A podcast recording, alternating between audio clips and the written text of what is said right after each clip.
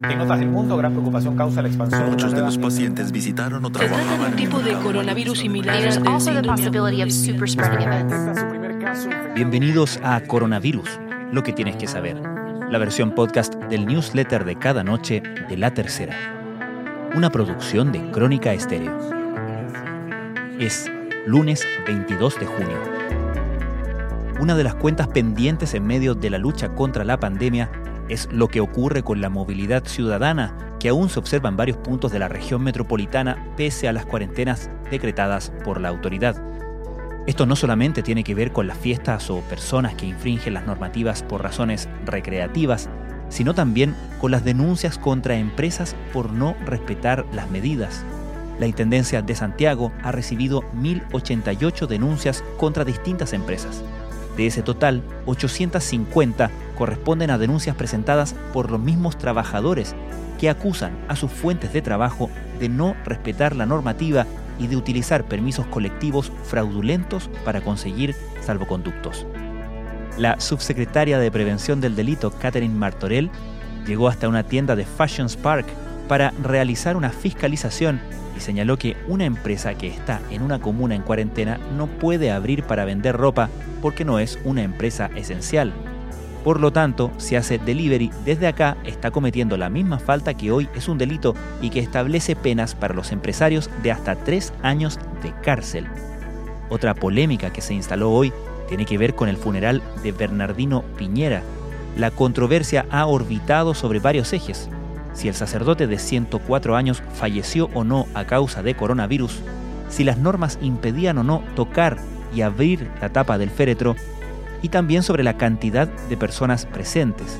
Hoy la subsecretaria Paula Daza subrayó que asistieron 18 personas, pero en el registro se observan, además de los deudos, al menos 11 personas más, entre sacerdotes, 6 músicos y 2 fotógrafos. Estas son algunas de las informaciones que destacamos de la cobertura de la crisis del coronavirus en la tercera. El MinSal reportó que en las últimas 24 horas se registraron 4.608 nuevos casos de coronavirus, 3.710 de ellos sintomáticos, 399 casos asintomáticos y 499 no notificados. Con esto, el total de contagios en Chile asciende a 246.963. Al mismo tiempo, los decesos suman 4.502, aunque serían más de 7.000 sumando la información del DIS. La OMS estima que a fin de año podría estar lista una vacuna contra el COVID-19 y que el año 2021 podrían fabricarse unas 2.000 millones de dosis. La Universidad de Oxford sostiene que su vacuna estaría lista en octubre y no sería la única esperanza.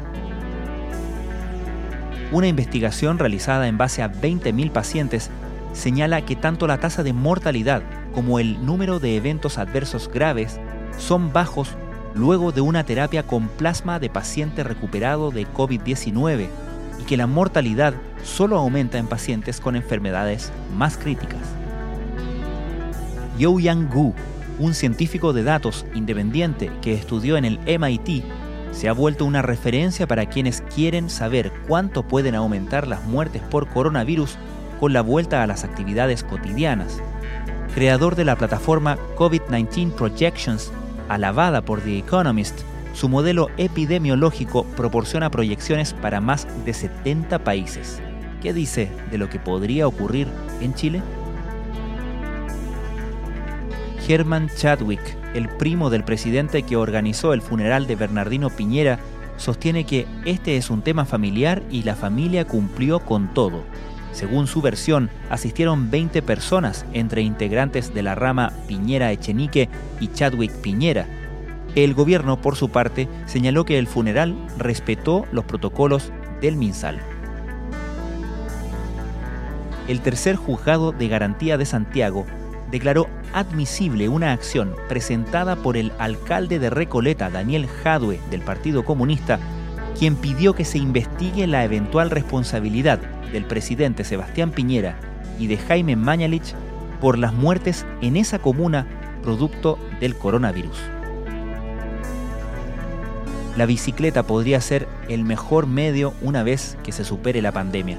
Algunos gobiernos se preparan para reabrir las ciudades con planes de ensanche de calles y apertura de nuevas ciclovías que podrían terminar siendo permanentes. Esto fue Coronavirus, lo que tienes que saber, la versión podcast del newsletter de cada noche de la tercera. La redacción es de Alejandro Tapia, la producción de Crónica Estéreo, el podcast diario de la tercera. Soy Francisco Aravena. Que tengan muy buenas noches.